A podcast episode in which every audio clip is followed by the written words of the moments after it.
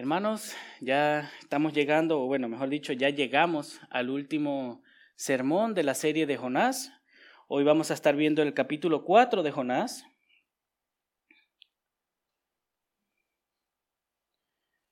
Así que me gustaría que primero leamos el capítulo y luego sigamos con el sermón. Así que vamos a leer el capítulo 4 de Jonás. Dice así la palabra de Dios. Pero esto desagradó a Jonás en gran manera y se enojó y oró al Señor. Ah, Señor, ¿no, ¿no era esto lo que yo decía cuando aún estaba en mi tierra? Por eso me anticipé a huir a Tarsis, porque yo sabía que tú eres un Dios clemente y compasivo, lento para la ira y rico en misericordia, y que te arrepientes del mal anunciado. Y ahora, oh Señor, te ruego que me quites la vida, porque mejor me es la muerte que la vida. Y el Señor dijo, ¿tienes acaso razón para enojarte? Entonces salió Jonás de la ciudad y se sentó al oriente de la misma. Allí se hizo un cobertizo y se sentó bajo la sombra de él hasta ver qué sucediera en la ciudad, en la ciudad qué sucedería en la ciudad, perdón. Y el Señor Dios dispuso que una planta creciera sobre Jonás para que hiciera sombra sobre su cabeza y lo librara de su incomodidad. Y Jonás se alegró grandemente por la planta. Pero al rayar el alba el día siguiente, Dios dispuso que un gusano atacara la planta, y ésta se secó. Y sucedió que al salir el sol, Dios dispuso un sofocante viento del este, y el sol hirió la cabeza de Jonás. Así que él desfallecía y con toda su alma deseaba morir y decía, mejor me es la muerte que la vida. Entonces Dios le preguntó a Jonás, ¿tienes acaso razón para enojarte por causa de la planta? Tengo mucha razón para enojarme, hasta la muerte, le respondió. Entonces el Señor le dijo, tú te apiadaste de la planta porque la que... Eh, Tú te piadaste de la planta por la que no trabajaste ni hiciste crecer, que nació en una noche y en una noche pereció. ¿Y no he de apiadarme yo de Nínive, la gran ciudad, en la que hay más de ciento veinte mil personas que no saben distinguir entre su derecha y su izquierda, y también muchos animales? Amén. Hemos, como dije al principio, ¿verdad? Llegado al último capítulo de Jonás. Entonces mi intención, hermanos, como introducción es darle un pequeño repaso antes de pasar al capítulo 4. ¿Se acuerdan que el Señor en el capítulo 1 llama a Jonás? Dice el capítulo 1, el versículo 1, la palabra del Señor vino a Jonás, lo mandó a Nínive a predicar, ¿verdad? Que iba a haber destrucción. Pero Jonás huyó, hermanos. Huyó, se fue en contra de la voluntad del Señor y se puso en un barco y se durmió. El Señor le manda una tormenta como corrección, como, como un llamado de alerta, ¿verdad? De que vuelva a hacer lo que el Señor le mandó. Y Jonás estaba ahí dormido, hermanos. ¿Se acuerdan cómo luego el capitán se acerca a Jonás, lo levanta, le dice que clame a su Dios y al final Jonás es echado al mar? Pero el Señor todavía no había acabado con él, el Señor Después de un tiempo, como vimos, le envió un gran pez para salvarlo. Y en medio de ese gran pez, luego vemos la oración de Jonás en el capítulo 2, ¿verdad? Cómo él clamaba al Señor desde las profundidades. Y luego vemos, al final del capítulo 2, que el Señor le dio orden al pez y éste vomitó a Jonás en tierra firme. Y ahí sí, ahí sí Jonás obedeció al Señor y el Señor por segunda vez le habla y le dice, levántate, ve a Nínive, la gran ciudad, y proclama en ella el mensaje que yo te diré. Y eso lo vimos el sermón pasado. Vimos el efecto de la predicación de Jonás en Nínive. Hubo arrepentimiento, hermanos, ¿verdad? Nos gozamos que el Señor usó esta advertencia de juicio para traer salvación a una nación pagana, una nación incrédula, una nación horrible. El Señor les dio gracia, les dio arrepentimiento y les dio fe, lo vimos. Esto es lo que habíamos visto hasta ahora. Pero ahora, en este capítulo, hermanos, vemos nuevamente el corazón de Jonás. Vemos nuevamente lo que está pasando con Jonás. Ya el centro de la narrativa no es Nínive, es nuevamente Jonás. Y si hay algo que marcó la nación de Israel en el Antiguo Testamento, incluso en el Nuevo cuando llegó Jesús, es el orgullo de la nación de Israel. Algo que abordó Pablo también. en la carta de Romanos. El hecho de haber recibido el, pacto, haber recibido la ley, haber recibido la palabra de Dios, los enorgulleció. Y en vez de haber tenido una humilde adoración a Dios, cayeron en pecado, hermanos. Se creyeron mejor que los demás. Y en vez de tener un celo por expandir el reino de Dios, quisieron quedarse con esa bendición para ellos solos. Eso los llevó a un orgullo egoísta religioso. Pero no solamente el pueblo de Israel, hermanos, tiene ese problema o tuvo ese problema. En cierta manera, aunque nosotros hoy hemos sido nacidos de nuevo, nosotros hemos recibido al Señor por gracia, aunque hemos sido lavados con la sangre del Señor, todavía luchamos con orgullo, todavía luchamos con el egoísmo y todavía se puede ver el orgullo y el egoísmo en nuestras vidas. Nos cuesta alegrarnos de que Dios bendice a otras personas. Uno de los primeros impulsos que tenemos en nuestra condición caída es la envidia cuando Dios bendice a alguien. Es la amargura de que algo no pasa como nosotros queríamos que sucediera. En vez de gozarnos y de alabar a Dios por sus bondades. Lamentablemente Jonás se aferró nuevamente a su necedad. ¿Se acuerdan? Habíamos hablado que Jonás era un necio al intentar de huir de la presencia de Dios. Aquí vemos que Jonás se vuelve a aferrar a su necedad en vez de descansar en la soberanía de Dios. Como hijos somos llamados a descansar en su soberanía y a gozarnos de lo que Dios está haciendo en nuestras vidas. Pero esto solamente lo logramos, hermanos, si tenemos presente quién es Dios y quiénes somos nosotros. El título del sermón del día de hoy es ¿Tienes acaso razón para enojarte? Esa pregunta, hermanos, ténganla ahí presente, nos la vamos a estar haciendo durante el sermón. Y no lo vean como que Jonás está ahí, estamos jugando a Jonás. Somos nosotros, hermanos, a quien Dios se nos acerca hoy y nos dice, ¿tienes razón para enojarte conmigo? ¿Tienes razones para enojarte? Vamos a ver cómo Dios lidia con el pecado de Jonás y su inconformidad y cómo Dios hace que Jonás ponga su mirada en la soberanía de Dios. Dividido este mensaje en tres partes. Primero vamos a ver del versículo 1 al versículo 4. Dios es el que salva. Dios es el soberano que salva, hermanos. No nosotros. Y eso debe de traer gozo, no enojo. Del versículo 5 al 8 vamos a ver que Dios decide enseñar a Jonás. Dios no lo corrige, lo castiga, o se enoja y quiere hacerle o afligirle ningún daño, sino que como un buen padre le enseña. Como cuando nuestros hijos no nos entienden y nosotros buscamos con amor de que nos entiendan. Y por último, los versículos del 9 al 11, Dios decide, poner en lugar a Jonás. Después de haberle enseñado con amor, le pone las cosas claras. Aquí el rey soberano soy yo que tiene misericordia de quien tiene, quiere tener misericordia. Así que vamos a ver primero los primeros cuatro versículos y vamos a leerlos nuevamente. Jonás capítulo 4 del 1 al 4 dice, pero esto desagradó a Jonás en gran manera y se enojó y oró al Señor. Ah, Señor, ¿no era esto lo que yo decía cuando aún estaba en mi tierra? Por eso me anticipé a huir a Tarsis, porque yo sabía que tú eres un Dios clemente y compasivo lento para la ira y rico en misericordias, y que te arrepientes del mal anunciado.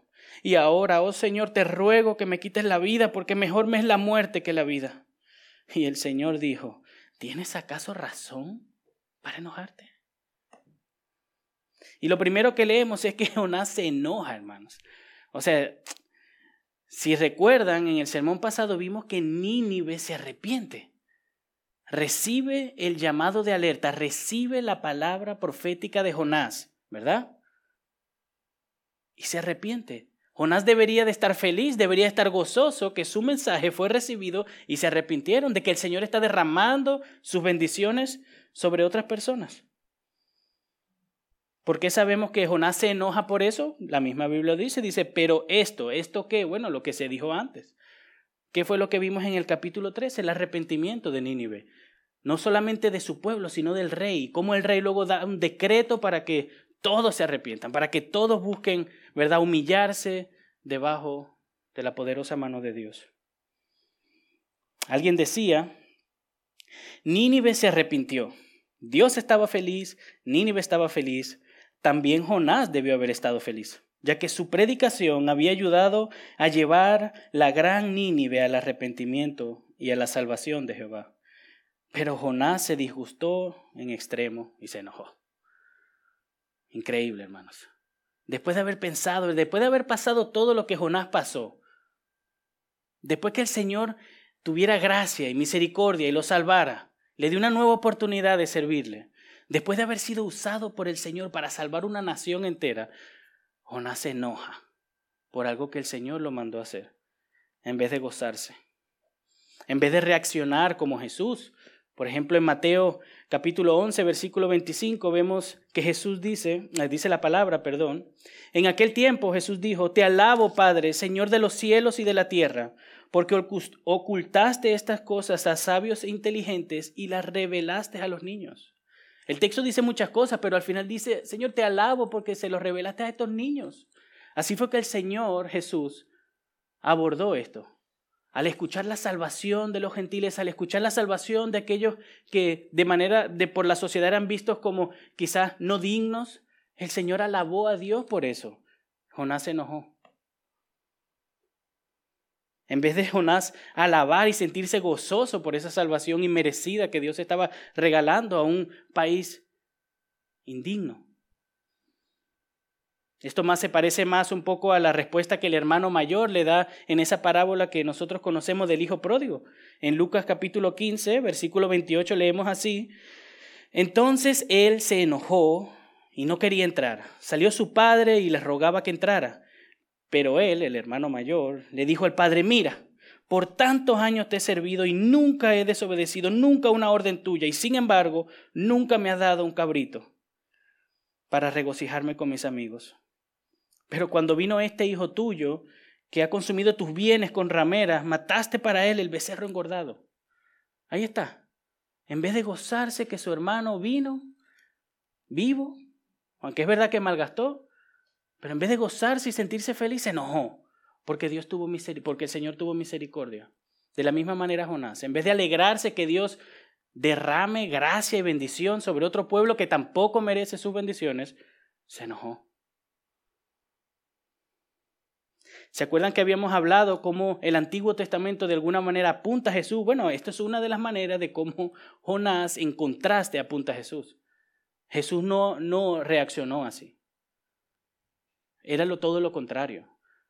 Hay algunas cualidades que son imitables de, de Jonás y loables, ¿verdad? Que, que sacamos a relucir en su momento, pero no, esto no.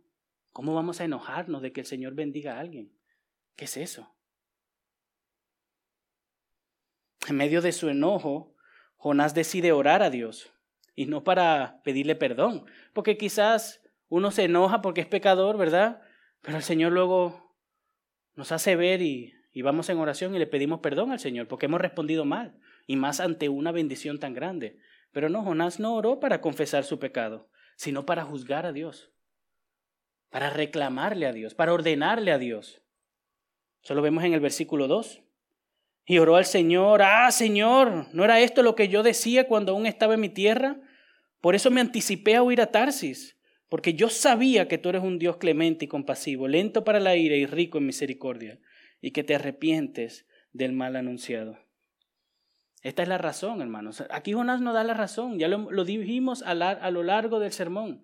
Él sabía a quién Dios él servía. Él sabía, conocía a Dios, pero ahí en su corazón todavía estaba ese deseo, hermanos. Lamentablemente no lo mortificó bien, no buscó del Señor lo, suficiente como para apaciguar ese pecado que estaba ahí y dejó que saliera la luz. No quiso ser de bendición a Nínive. Al final fue, pero en su corazón todavía estaba ese orgullo religioso, egoísta, de que el Señor es mío, el Señor es nuestro y no de los demás. ¿Cómo puede Dios bendecir a esta gente pagana? Si yo hago esto, guardo la ley, me he circuncidado y ellos no. ¿Cómo puede Dios? Algunas de las razones que los comentaristas dan de por qué Jonás se enojó ante esta bendición es porque Nínive era una nación horrible. Cuando cuando tomaba a personas o países, naciones, em, como esclavos, los castigaba, le hacían daño, eran, eran horrendas las cosas que Nínive hacía en ese tiempo, pero también una de las razones es porque eran los enemigos de Israel. Y quizás algunos, algunos comentan que quizás también Jonás sabía de algunas profecías de Oseas, por ejemplo, de que Asiria iba a invadir, que el Señor iba a usar a Siria en su momento para castigar a su propio pueblo. Pero también el simple hecho de que eran gentiles era suficiente para que Jonás los odiara de manera religiosa, porque pensaba que era mejor que ellos. Hay varias razones, pero esto no era ningún motivo para enojarse con Dios, y menos para reclamarle algo a Dios. A un Dios que lo había perdonado, lo había vuelto a llamar y lo había salvado. No era ningún motivo para enojarse con Dios. Pero Jonás conocía a su Dios, y esto es una referencia directa a Éxodo 34, Versículo 6 dice la palabra de Dios. Entonces pasó el Señor por delante de él y proclamó, el Señor, el Señor, Dios compasivo y clemente, lento para la ira y abundante en misericordia y verdad, que guarda misericordia a millares, el que perdona la iniquidad, la transgresión y el pecado, y que no tendrá por inocente al culpable, que castiga la iniquidad de los padres sobre los hijos y sobre los hijos de los hijos hasta la tercera y cuarta generación. Jonás conocía a su Dios y aún así se enojó. Esto es necedad, hermanos. Conocía a Dios. Y esta referencia en Éxodo es quizás la primera, pero se ve en todo el Antiguo Testamento. Este, este concepto de Dios clemente, compasivo, lento para la ira, era el concepto que el hebreo tenía de Dios. Pero aún así, la nación de Israel cayó en el orgullo y pensó que Dios no tenía ningún deseo de salvar a los gentiles. Y creyeron que la salvación es para ellos y se volvieron orgullosos. En vez de recordar la promesa que Dios le dio a Abraham de ser que su descendencia iba a ser bendición a las naciones. No solamente le recrimina a Dios como si tuviera Dios que rendirle cuentas a Jonás, sino que le dice en el versículo 3, si me acompañan, dice, y ahora Ahora, oh Señor, te ruego que me quites la vida, porque mejor me es la muerte que la vida. Qué dramático. Ah, hermanos, qué dramático. Como que si estuvieran haciendo algo a Jonás. Quítame la vida. No puedo más, no lo soporto. Está bendiciendo una nación con vida, con gracia, con misericordia. Y entonces le ordena a Dios que le quite la vida. Está loco, Jonás se volvió loco, hermanos.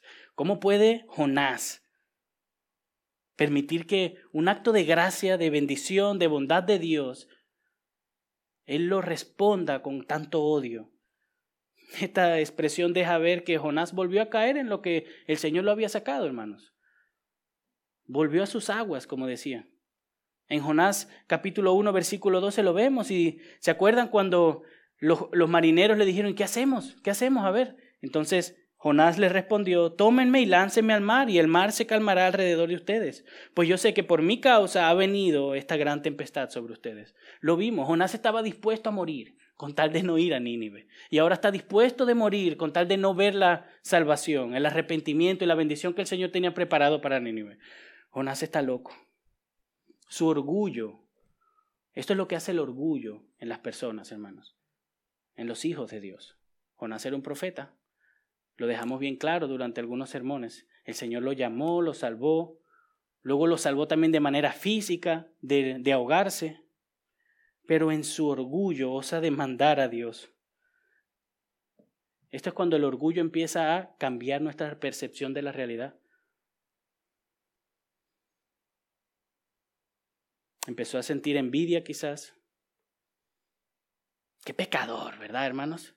Si nosotros pensamos un poco en este momento, nos imaginamos a Jonás ahí delante de nosotros, empezaríamos a juzgarlo. ¿Cómo puede ver usted ¿Ah? que el Señor lo perdonó? Pensar así.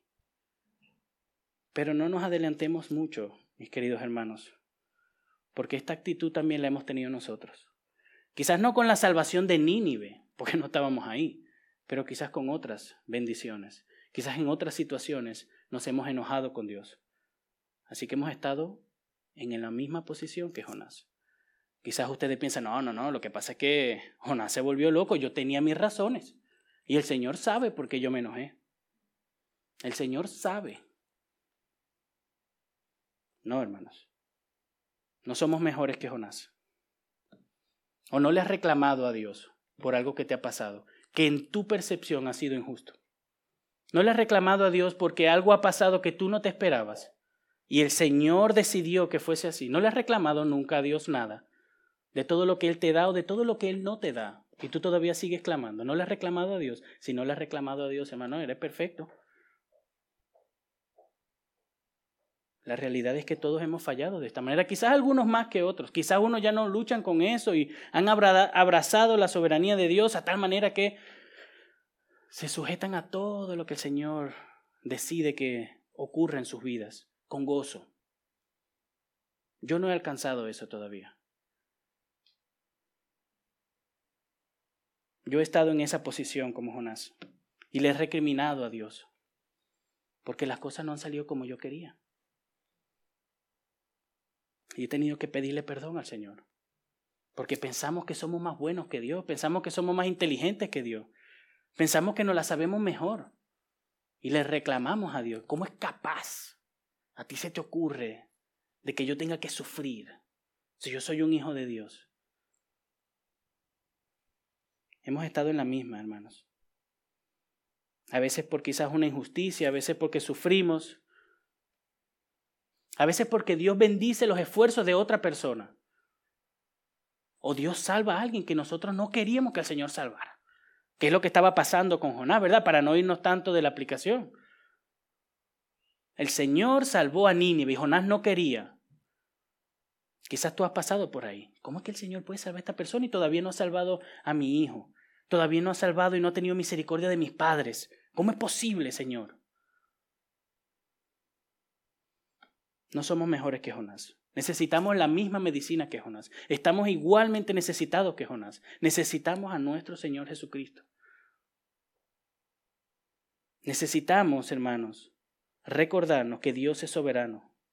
Que Dios es soberano en la salvación, que Dios es soberano en nuestras vidas, que Dios es soberano en todo su universo. Eso es lo que Jonás necesitaba, eso es lo que nosotros necesitamos hoy. A veces nos creemos los reyes de nuestras vidas y cuando algo pasa que no teníamos planeado, nos molestamos. ¿Sí o no? Dios es el soberano. Veamos juntos Romanos 9, capítulo, eh, capítulo 9, perdón, versículo 14, dice, Pablo, Pablo al tratar esto de la injusticia, la salvación, la elección, dice Pablo, ¿qué diremos entonces? ¿Que hay injusticia en Dios? De ningún modo. Porque él dice a Moisés, tendré misericordia del que yo tenga misericordia y tendré compasión del que yo tenga compasión. Así que no depende del que quiere ni del que corre, sino de que Dios que tiene misericordia. Porque la escritura dice a Faraón, para esto mismo te he levantado, para demostrar mi poder en ti y para que mi nombre sea proclamado por toda la tierra. Así que Dios tiene misericordia del que quiere y al que quiere endurecer. Este versículo es bien claro y esto es una cita del Antiguo Testamento. Jonás seguramente conocía esta cita. El pueblo de Israel seguramente conocía esto.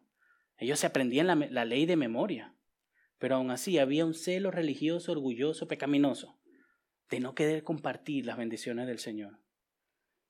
Dios no es solamente soberano en la salvación, Dios también es soberano en todas las áreas de nuestra vida.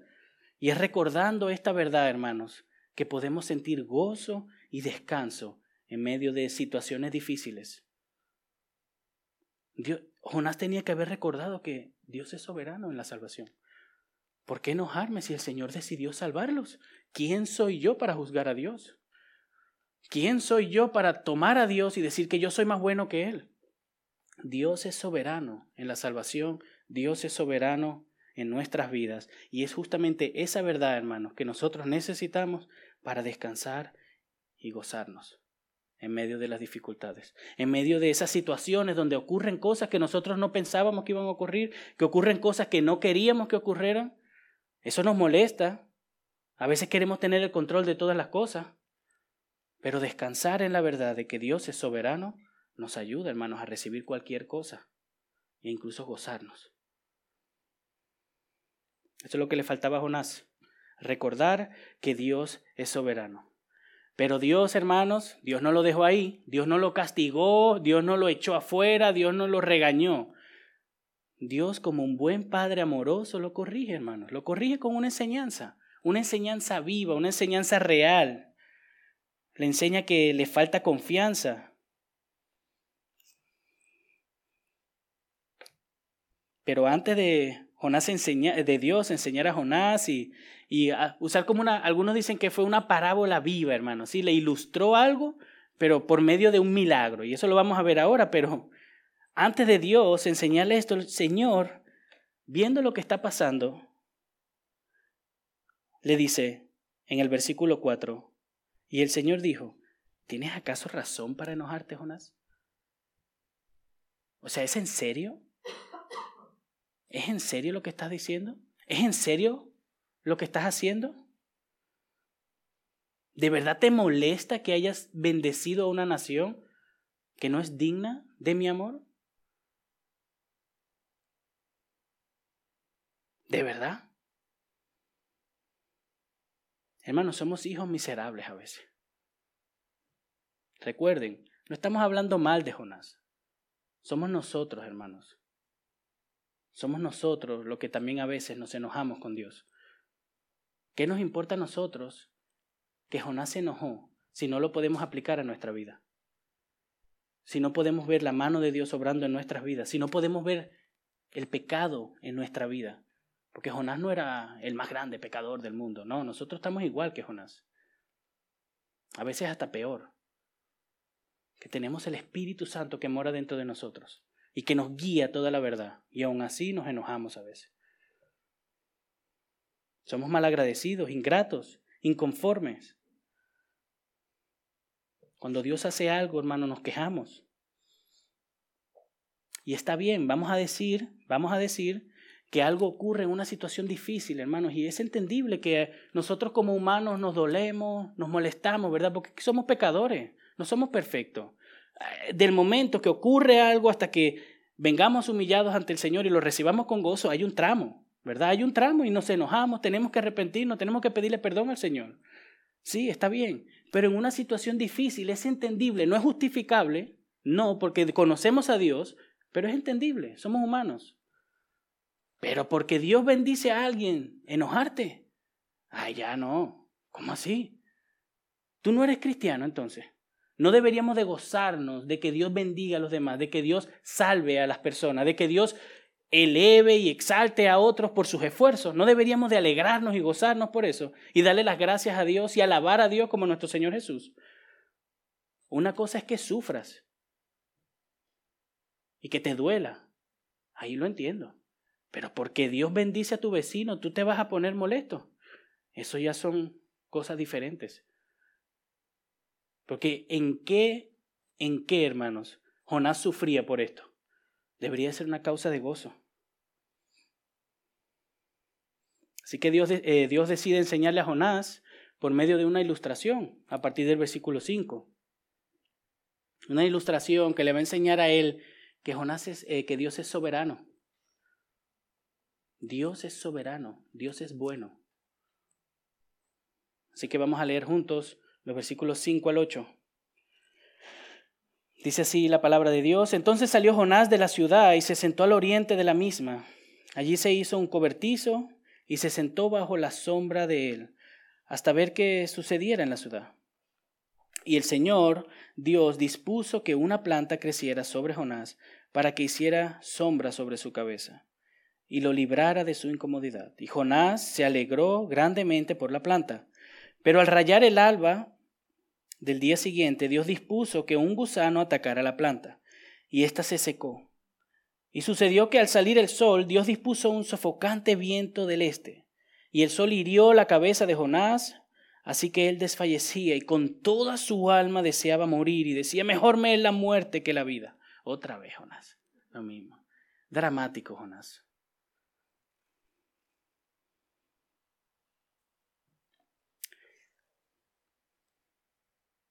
En todo el libro, hermanos, y espero, espero, ¿verdad? Que, que lo haya podido lograr, ¿sí?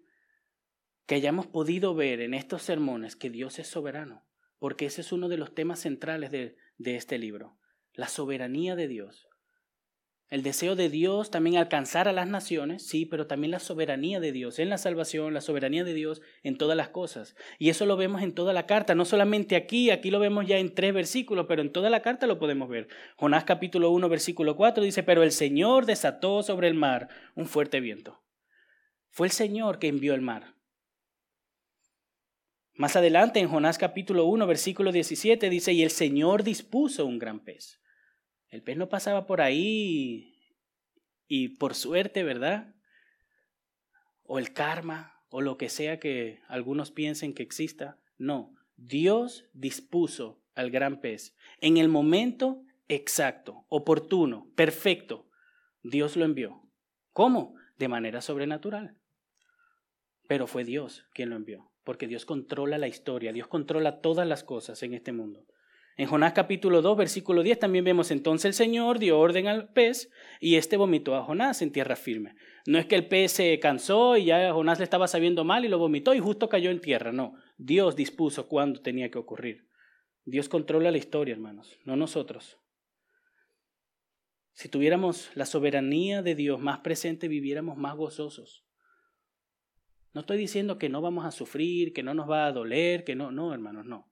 Somos humanos pero viviéramos más gozosos, estaríamos más descansados, relajados, por decirlo de una manera. El hecho de saber que Dios controla cada una de todas las situaciones de nuestra vida y que las orquesta y que todo obra para mi bien, debería de hacernos descansar en su mano, en su bondad, en su amor. No de andar afanados, molestos, ingratos. No, hermanos, si Dios es soberano, si Él es la fuente de todo bien, y también controla todo mal, tenemos esperanza. Es la soberanía de Dios, hermanos, lo que nos hace vivir más gozosos. Pensar de que Dios tiene el control de toda nuestra vida debe crear en nosotros un corazón que le alabe, aun en medio de la dificultad. Pero Dios, hermanos, no solamente le dejó ver su soberanía, eso es algo como que quedó ahí plasmado porque Dios es soberano. Lo que le quería enseñar Dios a Jonás es ponerlo en su lugar. Es usar esta ilustración, es haber dispuesto, ¿verdad?, que una planta creciera y luego dispuso que el gusano se la comiera. Él usó toda esta vivencia de Jonás para enseñarle algo, para dejarle algo claro a Jonás, algo que no había entendido. Porque Jonás se enojó, oró y se fue. Y como que lo dejó ahí. Pero Dios, como un buen padre, tuvo paciencia, le enseñó, ¿verdad? Hizo, lo guardó en medio del sol, en medio de la tempestad, pero luego lo quitó eso, esa bendición.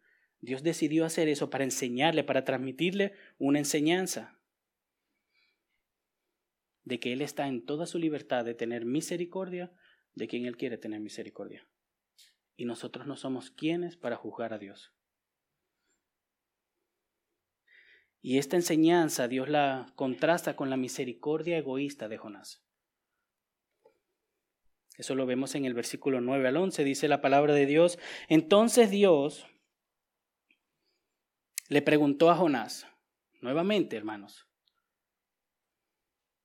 ¿tienes acaso razón para enojarte por causa de la planta? La misma pregunta, solo que apuntando a lo que le había hecho vivir. ¿Tienes acaso razón para enojarte a causa de la planta? Tengo mucha razón para enojarme, hasta la muerte, le respondió. Versículo 10. Entonces el Señor le dijo, ¿tú te apiadaste de la planta por la que no trabajaste ni hiciste crecer, que nació en una noche y en una noche pereció? ¿Y no he de apiadarme yo de Nínive, la gran ciudad? En la que hay más de 120 mil personas que no saben distinguir entre su derecha y su izquierda, y también muchos animales. O sea, ¿tú tienes razones para enojarte, Jonás? ¿Ah? ¿Que tienes misericordia por esta planta? ¿Una misericordia orgullosa, una misericordia egoísta que solamente a él le dolió fue porque ya no tenía sombra? Si esa planta no le hubiese dado sombra, no le hubiese importado esa planta. Entonces tú te pierdas de esa planta que no hiciste nada para que esa planta estuviera ahí, que duró un día. Entonces, ¿cómo yo no me voy a apiadar de Nínive, personas creadas a imagen de Dios. Algunos comentaristas dicen que estas 120 mil personas eran los niños y que los niños eran una quinta parte de la nación, así que en total unos 600 miles, miles y miles de personas, hermanos, que estaban ahí, que el Señor salvó por gracia. ¿Cómo tú me vas a venir a mí a juzgar y a sentirte dramático por una planta y yo no me puedo apiadar de mi creación? Este era el momento para humillarse. Este era el momento para que Jonás dijera, ups, metí la pata. Y bueno, no sabemos la reacción de Jonás, ¿verdad? Ahí acaba con la palabra de Dios. Dios empieza, Dios terminó. Esperemos en el Señor que Jonás se humilló, recapacitó, ¿verdad? Lo que sabemos es que Dios usó esta historia de manera soberana nuevamente para transmitirles un mensaje al pueblo de Israel, que Dios es soberano y que Dios desea salvar también a los gentiles, no solamente al pueblo de Israel. Y yo creo que algunos de nosotros, aquellos que somos padres, aquellos que hemos tenido quizás contacto con niños, podemos quizás imaginarnos, ¿verdad? El hecho de que a veces le queremos comprar un helado a nuestros hijos, entonces vamos ahí animados con el helado de chocolate y tu hijo se pone a llorar. No, yo quería el de vainilla. Yo sí, está, perdón, pero mira que hay uno de chocolate. No, el de vainilla y se pone molesto, empieza a bataquear, a, a. Pero te traje uno de chocolate. Intentamos explicarle, ¿verdad? Para que no se moleste, para que esté agradecido de que le estamos comprando un, un helado que tampoco se lo merece por lo que está haciendo, pero aún así se enoja y se molesta. Jonás está actuando como un niño necio, no valorando la gracia de Dios. También quizás otra imagen para poder un poco imaginarnos esta situación cuando les regalamos un regalo a un amigo de nuestros hijos. Les ha pasado quizás en un cumpleaños, les regalamos un carrito a uno de sus amigos y justamente ese carrito lo quería él. Y empiezan a llorar, a molestarse, a patalear. Y dices tú, pero le estoy regalando un carrito a su amigo. Debería de alegrarse, ¿verdad? Pues no, se enoja. Se enoja porque no lo recibió él, lo está recibiendo el otro. Y son situaciones quizás cotidianas, pero nos ayudan a ver el punto, hermanos que hay necedad, hay orgullo, hay malicia en nosotros no gozarnos de que Dios bendice a los demás y de que Dios a veces nos bendice a nosotros, pero de otras maneras. No todo ocurre como nosotros queremos que ocurra. Nosotros no somos Dios. Gracias a Dios no somos Dios. Dios tiene el control. Dios sabe mejor qué es lo mejor para nosotros, no nosotros. Esa no es la respuesta adecuada de un hijo de Dios y menos desear la muerte, hermano. Imagínese que mi hijo, papi, mátame. No me regalaste el carrito. Poco dramático, ¿verdad? Lo mismo, imagínense a Jonás. El pueblo de Nínive, hermanos, corrompido hasta lo sumo, recibió la gracia de Dios. Eso es un milagro. Que ver, Jonás tenía que haber salido corriendo a Israel a contar las buenas nuevas, pero se enojó y deseó hasta la muerte. Esa no era la respuesta. Esa no es la respuesta nuestra ante situaciones que Dios orquesta en nuestras vidas. Esa no es la respuesta nuestra ante la bendición de Dios hacia otra persona que nosotros quizás, ¿verdad? No nos hubiese gustado. ¿Y por qué? ¿Por qué debemos de reaccionar así? Deberíamos de gozarnos en que Dios también derrama su gracia en otras personas. Así que esto Dios se lo dejó bien claro.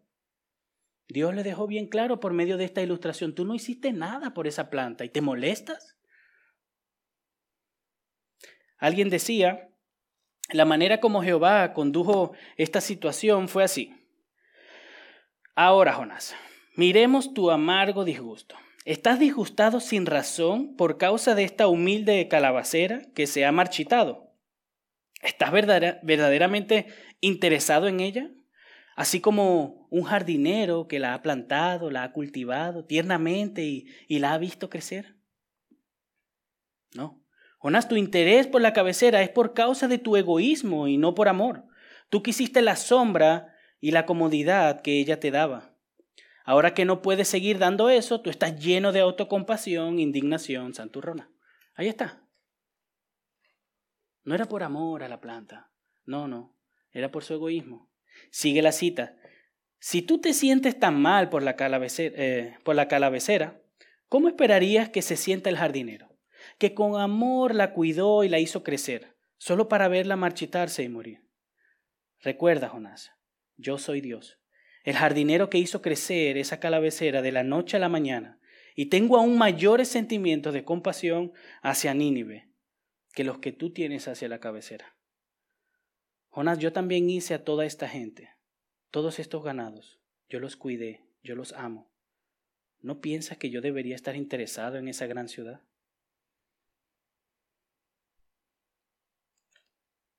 Con esta cita, hermanos, podemos ver claramente la enseñanza que Dios le quería transmitir a Jonás.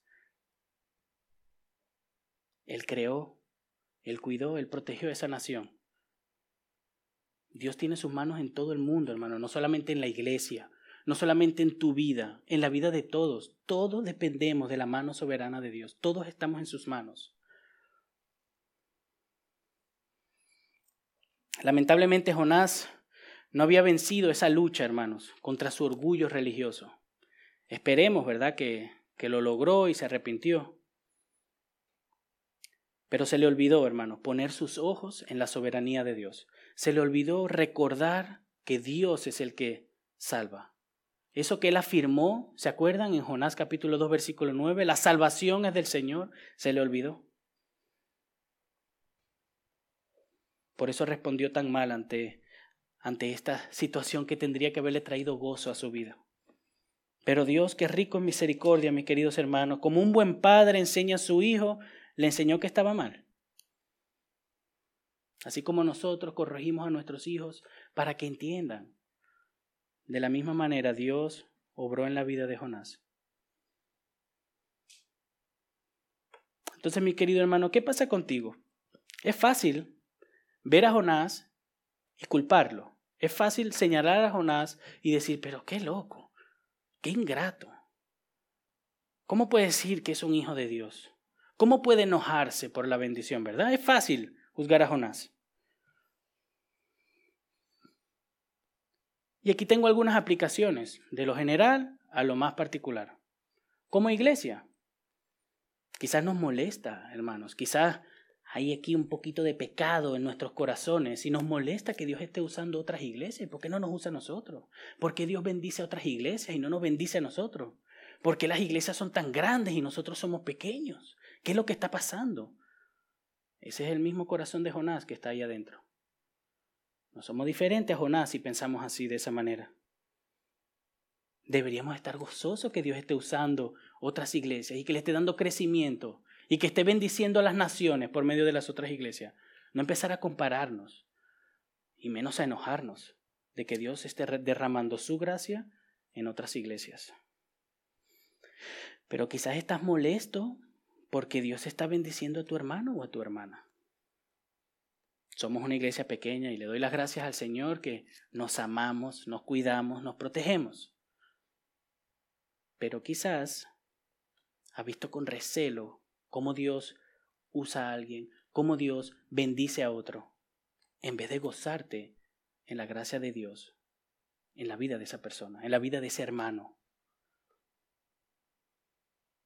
No somos diferentes a Jonás. Quizás no nos hemos parado para darnos cuenta de que si estamos mal, de que hemos estado reaccionando mal. Y esto es un buen momento para que nos examinemos. A la luz de la palabra, ¿me estoy gozando en que Dios bendice a otras iglesias? ¿Me estoy gozando en que Dios bendice a otros hermanos? ¿O me envidia y me amarga? ¿Por qué Dios no me usa a mí? ¿Por qué Dios no hace esto conmigo? ¿Por qué Dios no me da esto y por qué sí se lo da al otro? Puede pasar lo mismo también con los inconversos, hermanos. Quizás te molesta que Dios bendiga a tu compañero de trabajo, que el esfuerzo que le está dando, ¿verdad? Se le celebre en el trabajo y tú te estás matando y nadie te vea. Puede ser que sea eso. Vamos a decir que el Señor en su gracia, en su bondad, en su misericordia, ¿verdad? No estamos en las primeras dos. Gloria a Dios. Pero quizás es alguien fuera de la iglesia que está siendo bendecido y tú crees que es injusto ¿Por qué él y no yo? Estamos igual que Jonás. Estamos igual que Jonás. No somos mejores que Jonás. debemos de gozarnos de que Dios decida derramar su gracia en cualquier persona. La envidia, el orgullo, no es la respuesta correcta. Pero solamente, hermanos, podremos echar mano de estas verdades. Solamente podemos reaccionar, hermanos, si el Señor nos ha salvado, si el Señor ha hecho la obra en nosotros, si el Señor mora dentro de nosotros, si el Señor nos ha amado, le podemos amar. Y si le podemos amar es porque nos ha amado, porque nos ha dado vida. Y si nos ha dado vida, podemos ver esto y reaccionar. Reconocer nuestro pecado, confesar nuestro pecado. Podemos hacerlo. Somos hijos de Dios. Humillémonos delante del Señor. No nos creamos santurrones, orgullosos religiosos mejores que los demás, y reclamemos todas las bendiciones solamente para nosotros. No caigamos en ese pecado de Jonás. Tenemos todas las bendiciones dadas en Cristo, somos coherederos con Cristo y esto debería de llevarnos a ser más humildes, no enorgullecernos. Pero estas cosas, hermanos, aplicar esto a nuestra vida, recordar, reconocer y aceptar que esto es verdad, solamente con la ayuda de Dios podemos. Y poniendo nuestra mirada firme en la soberanía de Dios. Solamente descansando en la soberanía de Dios, hermanos. Úsenlo, aplíquenlo. Yo he estado en los dos lados y sé que ustedes también. A veces se nos olvida, a veces nos acordamos. Pero si tenemos presente que Dios es soberano en nuestras vidas y en la salvación, vamos a descansar, vamos a tener más gozo. La vida no es como nosotros querramos que sea, hermanos. Yo creo que ustedes saben. A nadie de nosotros aquí le ha salido todo como lo hemos planeado, a nadie, porque no somos Dios. Y si nos ha salido por un largo tiempo, gloria a Dios, pero llega el día donde no sale como lo planeaste. Y eso puede frustrarnos si no descansamos en la soberanía de Dios. Esto es lo que necesitaba Job, esto es lo que necesitamos nosotros.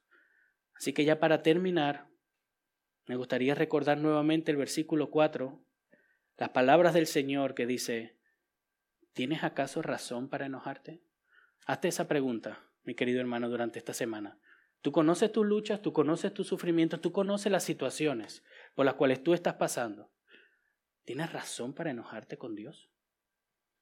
Vamos a orar, hermanos.